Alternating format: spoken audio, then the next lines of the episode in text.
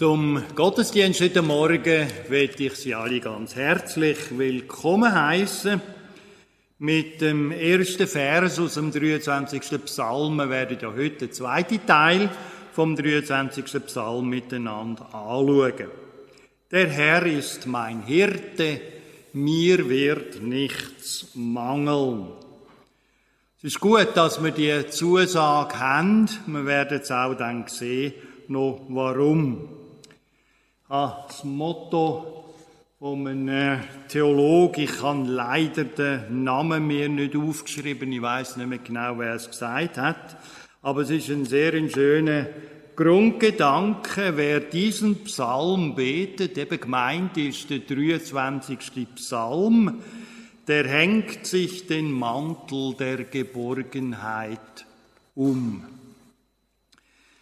Der 23. Psalm ist sicher eine von der, oder nicht eine, sondern der berühmteste, berühmteste Psalm, wo wir kennen und gehört sicher mit zu der Weltliteratur, zu der poetischen Weltliteratur. Der Immanuel Kant hat mal über ihn gesagt, ich habe in meinem Leben viele kluge und gute Bücher gelesen. Aber ich habe in ihnen allen nichts gefunden, was mein Herz so still und froh gemacht hätte wie die vier Worte aus dem 23. Psalm. Du bist bei mir. Der Immanuel Kant gehört ja zu den bekanntesten Philosophen und wichtigsten Philosophen aus der Zeit nach der Reformation, hat sehr großen Einfluss auf unser Denken und Forschen, auch in der Philosophie, auch bezüglich dem Gottglauben. Der Kant hat das Leben lang in Königsberg gelebt, ist also nie aus Königsberg rausgekommen.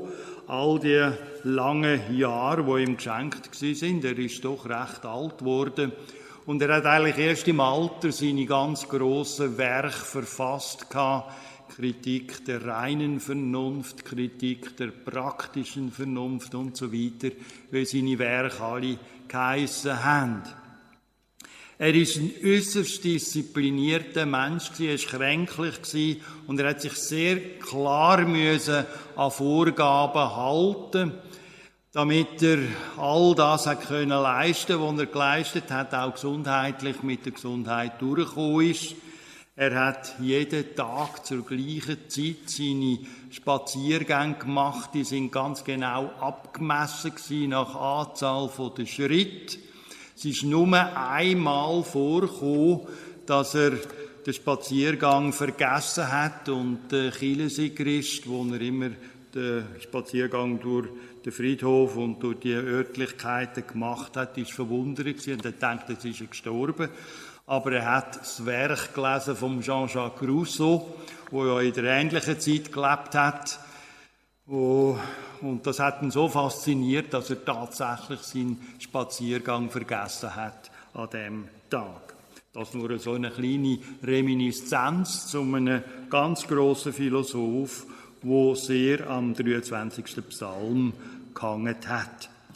Wir singen miteinander zum Anfang vom Gottesdienst Sommerlied, Geh aus mein Herz und suche Freud. 537, 1 bis 3 und 13 und 14.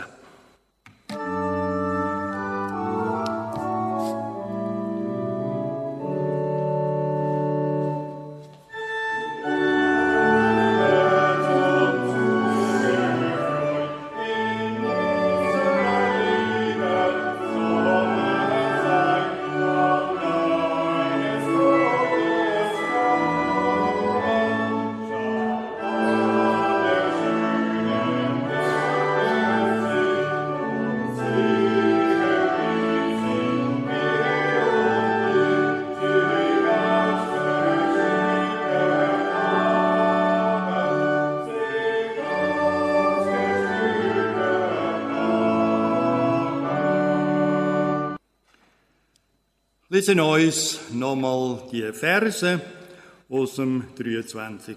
Psalm. Der Herr ist mein Hirte, mir wird nichts mangeln. Er weidet mich auf einer grünen Aue und führet mich zum frischen Wasser. Er erquicket meine Seele, er führt mich auf rechter Straße um seines Namens willen. Und ob ich schon wanderte im finsteren Tal, fürchte ich kein Unglück, denn du bist bei mir, dein Stecken und Stab trösten mich. Du bereitest vor mir einen Tisch im Angesicht meiner Feinde, du salbst mein Haupt mit Öl und schenkest mir voll ein. Gutes und Barmherzigkeit werden mir folgen mein Leben lang, und ich werde bleiben im Hause des Herrn immer da. Zum Betten stehen wir auf. Vater im Himmel, wir wollen dir danken, dass Menschen wie der König David gelebt haben. Gottes Männer, wo ihre Glaube, ihres Vertrauen zu dir auch in so mächtige Sätze und Vers prägt haben. Wo man abgespürt, was sie erlebt haben, auch an schwerem, an notvollem, auch am eigenen Leib und eigener Schuld. Und wir sind dankbar, dass wir immer wieder neu dürfen uns gerade auch an dem 23. Psalm erfreuen. Dass wir dürfen wissen, wie der König David, wie Menschen überhaupt zu allen Zeiten und Generationen, klein und groß, Menschen, wo vielleicht nicht so gut lesen oder nicht so gut nachdenken können wie der Immanuel Kant, aber Menschen, die gewusst haben, eben wie auch der Immanuel Kant, dass darin das Entscheidende liegt, dass du uns näher bist in Jesus Christus, deinem Sohn. Und wir sind froh und dankbar, dass wir auf unserem eigenen Lebensweg die Erfahrungen immer wieder haben dürfen machen. Du bist bei mir. Und so begleite uns auch in den Morgen hinein. Gib uns das mit, was nötig ist, auch für unser ganz persönliches Leben. Und wirk du durch deinen guten Heiligen Geist an uns und in unserem Herz. Wir sitzen. Ich werde uns ein Lied noch vorspielen von der Hella Heitzmann. Fürchte dich nicht. Es geht auch ein Stück weit ein entlang von dem 23. Psalm.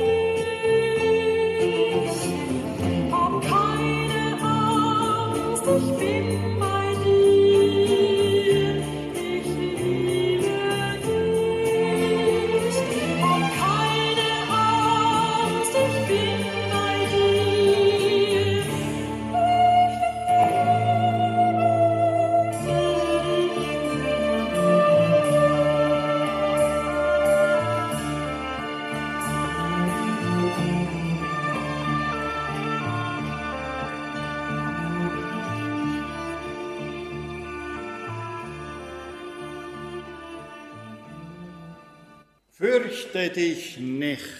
Das ist ja ein schönes Wort, das man immer wieder gern hört, wenn es um den Glauben und um das Evangelium, um unser eigenes Leben geht. Im ersten Teil vor einer Woche haben wir gesehen, dass der Schafhirte den Schafen vorangeht. Der Schweinehirt, der steht und geht inmitten der Schweine. Der Gänsehirt geht den Gänsen hinterher. Nur der Schafhirte, der geht den Schafen voraus. Wir haben gesehen, in der Bedrohung, die den Menschen treffen kann, das spürt man hier in diesem 23. Psalm. Da wechselt dann die Gebetsform. Also in der Bedrohung der Todesschatten wechselt David die Gebetsform. Bis jetzt, also im ersten Teil, da hat er Gott in der dritten Person angesprochen. Er ist mein Hirte, er weidet mich auf einer grünen Aue, er erquicket mich. Aber nun im zweiten Teil, da betet David, du bist bei mir, du bist da. Oder man könnte auch sagen, rein sprachlich, es geht hier vom Er, so distanzierter Gottesglaube, distanzierte Betrachtung, zwar sehr wohlwollend, sehr liebevoll, aber es kommt nun von der Distanz zur Nähe, vom korrekten Umgang mit Gott, könnte man sagen, zur vertrauten, innigen, persönlichen Beziehung. Eben, was eben auch Kant, Immanuel Kant, den großen Philosophen, äh, berührt hat. Du bist bei mir, du bist neben mir. Oder eben vom Er zum Du. Vom Neuen Testament her ist ganz klar, mit dem guten Hirten hat sich ja Jesus identifiziert. Was bedeutet das jetzt für uns? Ich möchte es mit der folgenden Begebenheit deutlich machen. Im schottischen Bergland eine ähnliche Situation, wie wir sie wohl hier im Bild vor uns haben. Da war ein Wanderer unterwegs, und zwar mit einem Hirten. Plötzlich kamen sie an eine Bergschlucht, ähnlich wie die auf dem Bild hier, und der Hirt hielt inne und schaute auf eine ganz bestimmte Stelle auf der anderen Seite. Und der Wanderer fragte, was gibt's denn? Warum schauen Sie hin? Und dann sagte der Hirte und wies mit dem Stock auf die Stelle hin. Man sah dort ein paar weiße kleine Pünktchen, nicht größer als Schneeflocken, die sich auf einem Felsvorsprung bewegten. Und der Wanderer fragte eben, was ist denn das? Und dann sagte der Hirte, das sind verirrte Schafe, verlorene Schafe. Sie sind von der anderen Seite des Berges hinübergeklettert und als sie das verführerische Gras gesehen haben, sind sie von einem Felsen zum anderen hinabgesprungen und jetzt sitzen sie dort fest und es besteht keine Möglichkeit mehr, sie zu retten. Traurig, sagte der Hirte, aber es ist so, die Felsen sind unerklimmbar das sind verlorene Schafe. Jesus, der gute Hirte, sagte einmal, ich bin gekommen, um zu suchen und zu retten, was verloren ist. Und ich denke immer wieder, solch verlorenen Schafen gleichen wir Menschen. Da ist keiner von uns, der sich vor dem Tod schützen könnte.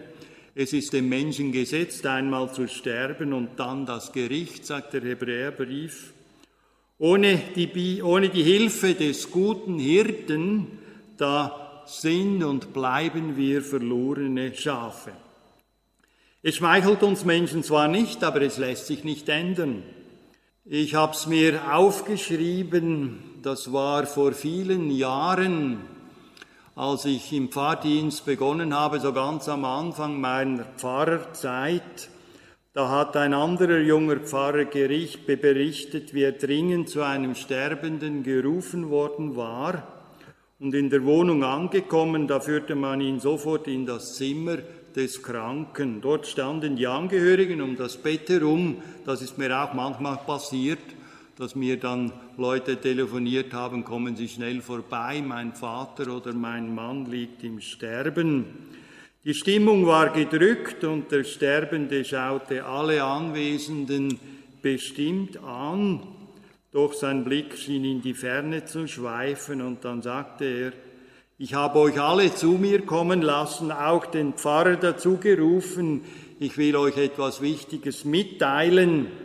Ich habe eigentlich meiner Jahrzehnte lang falsch gelebt. Ich erkenne das, dass mein Leben sinnlos gewesen ist. Und in dieser Sterbestunde will ich mein Geheimnis nicht für mich behalten. Darum sage ich es euch klar, lebt nicht so wie ich, macht's anders, glaubt an Jesus, den guten Hirten. Die Zuhörer waren betroffen über so ein offenes Wort und verlegen schaute einer den anderen an. Und der junge Pfarrer selber meinte hinterher, mich hat dieses Erlebnis nachhaltig beeinflusst. Und ich habe mich seither häufig gefragt, ob wir nicht wie dieser Sterbende deutlich sagen sollten, dass ein Leben ohne Jesus sinnlos ist. Ich habe mich eigentlich meiner Jahre immer wieder daran gehalten, ein Leben ohne Jesus bringt nichts. Das soll den Leuten nicht immer gefallen. Dieser totalitäre Anspruch von Jesus Christus, ich bin der Weg, die Wahrheit und das Leben, ich bin das Licht der Welt und so weiter. Aber ich denke, trotz allem, ich bin gut gefahren damit, wirklich bei Gott, bei Jesus, bei der Bibel zu bleiben. Er ist gekommen, damit wir gerettet würden. Er starb für uns und unsere Schuld am Kreuz. Er rettet uns, die verlorenen Schafe. Ich habe es letztes Mal betont, der, der 23. Psalm vermittelt das Bild des guten Hirten. So haben wir es ja auch in den Überschriften in unseren Bibeln. Aber eigentlich sind es zwei Bilder, die uns dieser Psalm präsentiert. Der gute Hirte und dann im zweiten Teil, mit dem wir uns heute beschäftigen, der treue Freund. Heute also zum zweiten Teil und diese beiden Teile sind wie durch ein Scharnier miteinander verbunden und zwar mit dem Satz, hier wechselt es dann, denn du bist bei mir, dein Stecken und Stab trösten mich. Der gute Hirte hat zwei Instrumente, mit denen er den Schafen hilft. Es ist hier die Rede vom Stecken und dem Stab. Oft denken wir, dass beides dasselbe ist. Es sind zwei Ausdrücke, meinen wir, für das Gleiche, so wie das häufig in den Psalmen vorkommt. Man spricht dann von den sogenannten Parallelismen. Parallelismus, das ist eine Stilform im Hebräischen der Sprache des Alten Testaments. Da werden zwei Dinge ausgesagt mit jeweils verschiedenen Sätzen. Mag mich erinnern, ich war vor Jahren einmal in einem Seminar zum Predigen und wir hatten dort eine Blickredaktorin bei uns und die hat gesagt, eines bläue ich euch ein, heute den ganzen Tag hört auf mit den Parallelismen. Das mag gut sein in der Bibel, aber nicht in der Predigt. Also wiederholt euch nicht dauernd. Aber eben der Parallelismus ist eine Stilform des Hebräischen. Wir unterstreichen etwas, was uns wichtig ist, oder wir drucken es fett, aber im Hebräischen, da wird die Sache einfach in anderen Worten wiederholt. Aber hier, meine ich, geht es nicht nur um einen Parallelismus, denn es sind zwei verschiedene Dinge hier angesprochen. Den Stecken, den gebrauchte der damalige Hirte, um die Löwen und Bären, die Schakale und Wölfe zu vertreiben.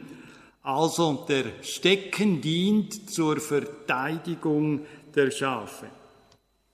Wir finden das im Alten Testament bei König David selber. Er war ja in seiner Jugend Schafhirte und als junger Hirte da besuchte David das Kriegsheer, in dem seine Brüder unter König Saul als Soldaten gegen die Philister, insbesondere gegen den Riesen Goliath, kämpfen sollten. Aber keiner getraute sich, gegen Goliath anzutreten, einzig David war dazu bereit. Aber König Saul sagte ihm, also das ist unmöglich, dass du gegen David kämpfst. Wie soll ein junger Mann wie du, der den Zweikampf nicht kennt, mit diesem Philister es aufnehmen? Du bist ja fast noch ein Kind.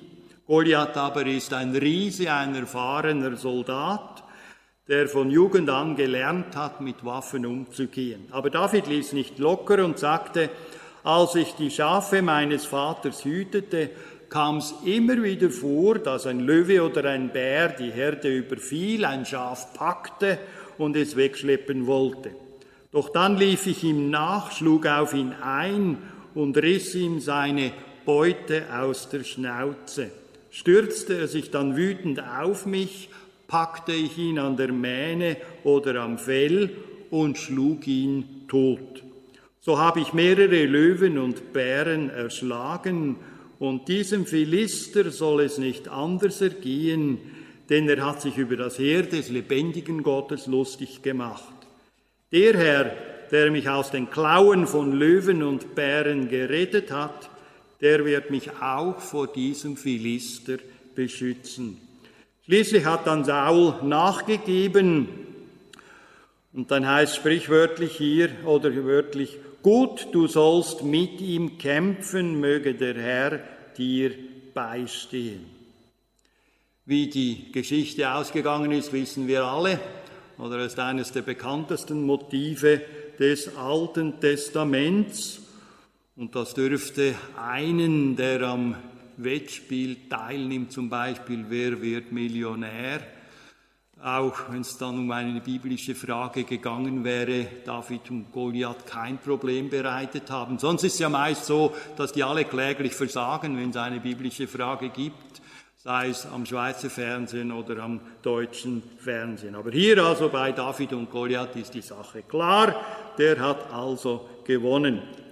Das Instrument also, das der Hirte brauchte, um Löwen und Bären zu vertreiben, ist der Stecken oder eigentlich ist es so eine Tragkeule mit einer Schlaufe versehen, damit die nicht einem aus der Hand gleitet. Es ist also eine Angriffswaffe. Das andere Instrument ist der gekrümmte Stab. Es ist ein Lenkungsinstrument, also dieser Stab oben, heute ist der Bischofsstab mit dieser Krümmung drin.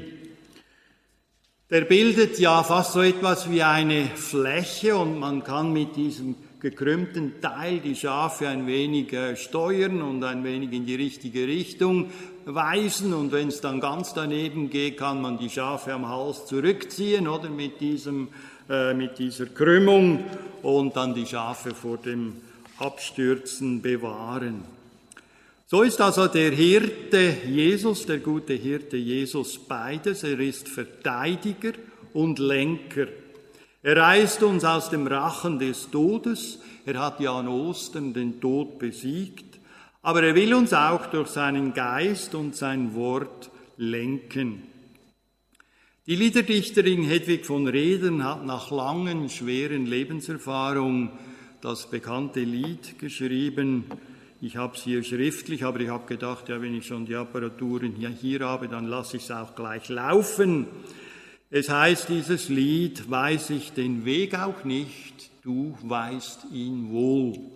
Edwig von Redern hat um die Jahrhundertwende 19. des 20. Jahrhundert gelebt und hat schon früh den Vater verloren und dann kurz darauf ist das Gut in der Mark Brandenburg total abgebrannt und die Familie musste nach Berlin flüchten und dort hat sich dann Hedwig von Redern ja, in der Fürsorge, in der Sozialsorge Menschen gewidmet.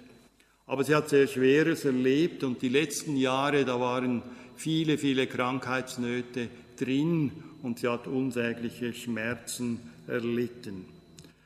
Eines ihrer Lieder, vielleicht eben das bekannteste, ist eben Weiß ich den Weg auch nicht, du weißt ihn wohl. Entscheidend ist, dass wir im Sichtkontakt zu Jesus bleiben, dass wir auf die Stimme des guten Hirten hören. So, nur so werden wir erfahren, dass er uns hält und leitet.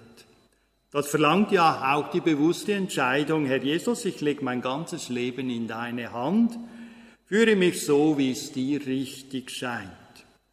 Nun, das kann ganz verschieden erfolgen.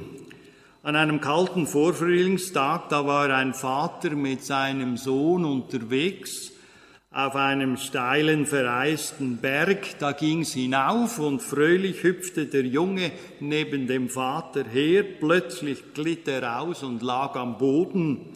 Er hob sich, kam zum Vater und fasste dann den Finger seines Vaters und sagte, Vater, es ist am besten, wenn ich mich an dir festhalte. Eine Weile ging's gut, dann fiel der Junge von neuem hin. Er stand auf und sagte, also ist wohl besser, Vater, wenn ich deine ganze Hand halte. Und dann ergriff er die ganze Hand des Vaters. Es ging weiter bergauf und der Junge stürzte noch einmal. Und als er dann aufgestanden war, sagte er, Vater, am besten nimmst du meine Hand in deine. Und dann ging es ohne Schwierigkeiten dem Ziel zu. Der Herr ist mein Hirte, aber eben damit er auch mein Hirte wird, braucht's mein Einverständnis. Ich lebe mein Leben ganz in deine Hand. Unser Lebensweg gleicht ja manchmal einer so gefährlichen Bergwanderung. Möglicherweise haben wir schon ab und zu mal erlebt, da oder dort, dass Gott uns hilft. Aber sicher ans Ziel kommen wir nur, wenn wir unser Leben ganz in seine Hand legen. Und wie so oft in extremen Lebenssituationen, da wechselt, ja, es wechselt falsch. Da wechselt hier im letzten Teil des 23. Psalm das Gottesbild. Das ist ja etwas, was wir manchmal im Leben auch bei uns erleben, oder? Es gibt Menschen, die sagen, ja, ich, lebe, ich erlebe nur immer den strafenden Gott oder den zornigen Gott, der der Mai Mai macht, wenn du nicht so handelst, wie ich es mir vorgestellt habe. Aber eben irgendwann kann es ja sein, dass dann das Gottesbild wechselt. Das ist hier auch so bei David. Es ist gut, einen guten Hirten zu haben, es ist aber noch besser, einen guten Freund zu haben. Und hier taucht nun eben das Bild des Freundes auf. Du bereitest vor mir einen Tisch Du salbst mich mit Öl, du schenkst meinen Becher übervoll ein. Es sind Bilder der freundschaftlichen Gastfreundschaft, könnte man sagen. Ein Ausleger schreibt zu Recht zu diesem zweiten Teil des 23. Psalms, es gleicht ein wenig dem, was Paulus in Römer 8 sagt. Ist Gott für uns, wer mag wider uns sein?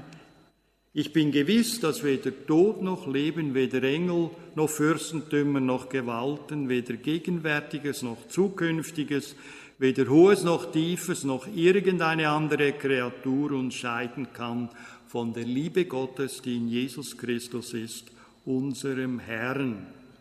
Gottes Gast zu sein, Gottes Freund zu sein, das ist mehr als bloß eine eintägige Einladung zu einem Fest zum Beispiel. Es heißt, mit ihm zu leben.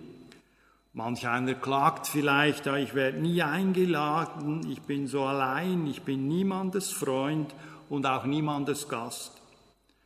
Nun, Jesus ist und bleibt mein Freund. Er lädt mich ein an seinen Tisch in seine Gemeinschaft. Unser deutsches Wort haben wir ein bisschen durcheinander. So, unser deutsches Wort Freund hat eine tiefsinnige Wortbedeutung. Es kommt nämlich aus dem Gotischen. Ursprünglich hieß es Frion. Und bei diesem gotischen Wort, da liegen die beiden Worte frei und lieben zugrunde. So neigt sich Gott also mir zu, frei, liebend, eben als Freund. Es ist bezeichnend hier, dass der 23. Psalm beginnt und schließt mit Gott. Der Herr ist mein Hirte, ich werde bleiben im Hause des Herrn immer da. Der Herr am Anfang, der Herr am Ende. Und zwar bedeutsam darum, weil hier im Hebräischen der Gottesname Yahweh gebraucht wird. Das ist jener der Gottesnamen im Alten Testament, der die besondere Nähe, die Liebe, die Treue, die Fürsorge Gottes ausdrückt. Der andere sehr gebräuchliche Name im Alten Testament ist Elohim.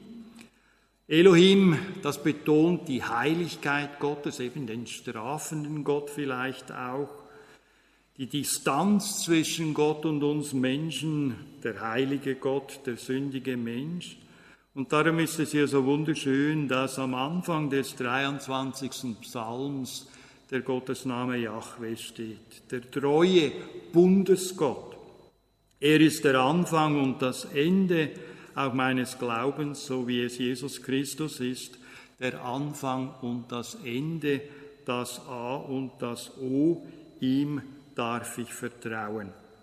Jesus Christus selbst bezeichnet sich auf der einen Seite als der gute Hirte Johannes 10, aber in Johannes 15 oder auch Lukas 11 als der gute Freund, der hilft, der einlädt, der heilt, der stützt, dem man vertrauen kann. Und damit führt uns der 23. Psalm eben ins eigene persönliche Gebet, ins Gespräch mit Jesus, dem guten Hirten, aber auch dem guten Freund. Ich darf ihm alles sagen, da braucht es keine geschraubten Worte, sondern gerade so, wie mir es ums Herz ist. Er hört mich, er nimmt sich meiner an, ganz persönlich. Er stirbt, Jesus am Kreuz. Und als der Auferstandene hat er die Macht auch über den Tod, auch über meinen Tod. Zum Schluss, vielleicht haben Sie sich auch schon einmal gefragt, warum eigentlich alle Menschen samt und sonders innen eine weiße Handfläche haben. Gut, bei den Schwarzen ist es ein wenig nicht so weiß wie bei uns, aber es ist auch sehr weiß, erstaunlicherweise. Also alle Menschen haben weiße Handinnenflächen, ganz egal, ob sie braun sind oder dunkelrot, hell oder schwarz oder gemischt. Ihnen sind alle Hände weiß. Auf die Frage, warum das so ist, hat ein Seelsorger einmal sehr schön gesagt und ich denke, das ist die schönste Antwort darauf. Es gibt natürlich auch biologische Antworten hier in diesem Fragebereich, aber die schönste Antwort ist die, Gott braucht bei jedem Menschen eine kleine weiße Fläche, weil er persönlich darauf schreiben möchte, du, ich habe dich lieb, glaube mir, vertraue mir, folge mir. Und ich denke, es ist wunderbar, Gott möchte auch in unsere Handinnenflächen schreiben, ich habe dich lieb, vertraue mir, folge mir. Und so ist es gut, dem guten Hirten zu vertrauen und ihn als Freund zu betrachten. Jesus Christus will uns nicht enttäuschen. Amen.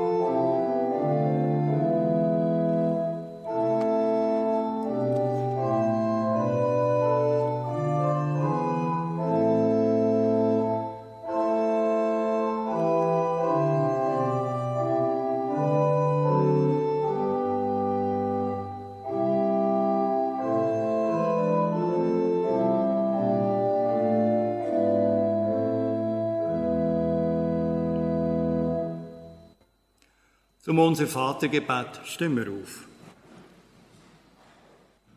Unser Vater im Himmel, geheiligt werde dein Name, dein Reich komme, dein Wille geschehe, wie im Himmel, so auf Erden. Unser tägliches Brot gib uns heute und vergib uns unsere Schuld, wie auch wir vergeben unseren Schuldigen und führe uns nicht in Versuchung, sondern erlöse uns von dem Bösen. Denn dein ist das Reich und die Kraft und die Herrlichkeit in Ewigkeit. Amen. Das letzte Lied, das ich euch noch vorspiele, ist das bekannte Lied Gott wird dich tragen, darum sei nicht verzagt. Es ist ein Lied von der Fanny Crosby, einer amerikanischen Liederdichterin, die auch schon vor gut 100 Jahren gelebt hat. Sie ist seit dem vierten Lebensjahr blind gewesen, weil sie falsch behandelt worden ist in ihrer Jugend, ihrer Kindheit und ist nachher über 90 Jahre alt geworden und eben all die Jahre hindurch blind gewesen, aber sie hat unzählige Lieder geschrieben Evangeliumslieder. Gott wird dich tragen. Noch die Anzeige vom heutigen Sonntag. Die Kollekte ist für Carton du Coeur bestimmt. Und es ist ja eine gute Arbeit, die von vielen unserer Kirchengemeinden unterstützt wird, auch von der Kirchengemeinde Auenstein. Und ich habe ein Schreiben bekommen vom Sekretariat. Das heisst, liebe Kirchgemeinde, wir haben hier in Auenstein heute wieder Taschen voll Lebensmittel bekommen. Äh, schreibt da der Jakob Haller aus Grenichen 225 Kilo. Wir können das sehr gut brauchen und wir sind dankbar dafür. Im Jahr 2021 haben gut 2300 Einzelpersonen und Familien mit Lebensmittelpaket können versorgt werden so im Gewicht zwischen 17 und 35 Kilo, auch mit Gutschein. Das ist mehr als im Jahr 2020, eben Corona-bedingt, ist es halt auch immer wieder ein bisschen schwierig gewesen mit diesen Lebensmittelsammlungen.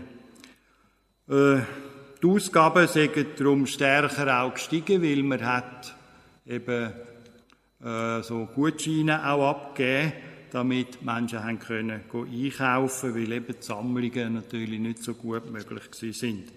Aber dann im Dezember sechs wieder dank großzügiger Spenden und Möglichkeiten gegeben, die gegeben worden sind, möglich gewesen, den Jahresverlust tragbar zu halten, so dass wir zuversichtlich ins neue Jahr 2022 und 2023 wieder starten können. Wir danken also ganz herzlich dafür und ich denke, es ist eine sehr wichtige und gute Sache.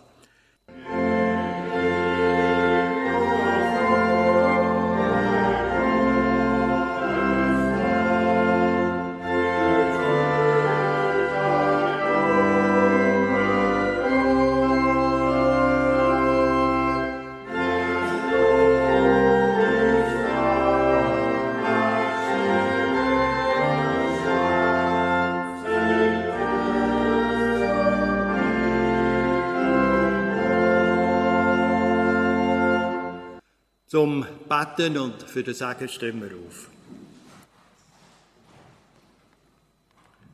Herr Jesus Christus, du, unser guter Hirt, du, unser treue Freund, dir leben wir, dir sterben wir, wie es in einem Lied heisst. Auf dich vertrauen wir ganz neu immer wieder, auch jeden Tag, in Freude und Leid, in Schwierigkeiten und Not. Du bist da, deine Hand haltet uns. Und so gehen wir getrost in die Zukunft hinein, trotz allem Schwierigen. Wir sind dankbar, dass wir dürfen beten, auch gerade für die Regierungen, die zusammenkommen, auch in Lugano, in dieser ganz wichtigen Situation wie es soll weitergehen, auch im Wiederaufbau von der Ukraine. Gib du Weisheit, gib du Segen, gib du gute Gedanken. Und uns alle begleite in allen Schwierigkeiten, in allem Auf und Ab von unserem Leben. Deine Güte folget mir mein ganzes Leben lang, und immer da im Haus des Herrn ertönt mein Lobgesang. So segne uns Gott, der Vater, der Sohn und der Heilige Geist. Amen. Fürs Ausgangsspiel sitzen wir.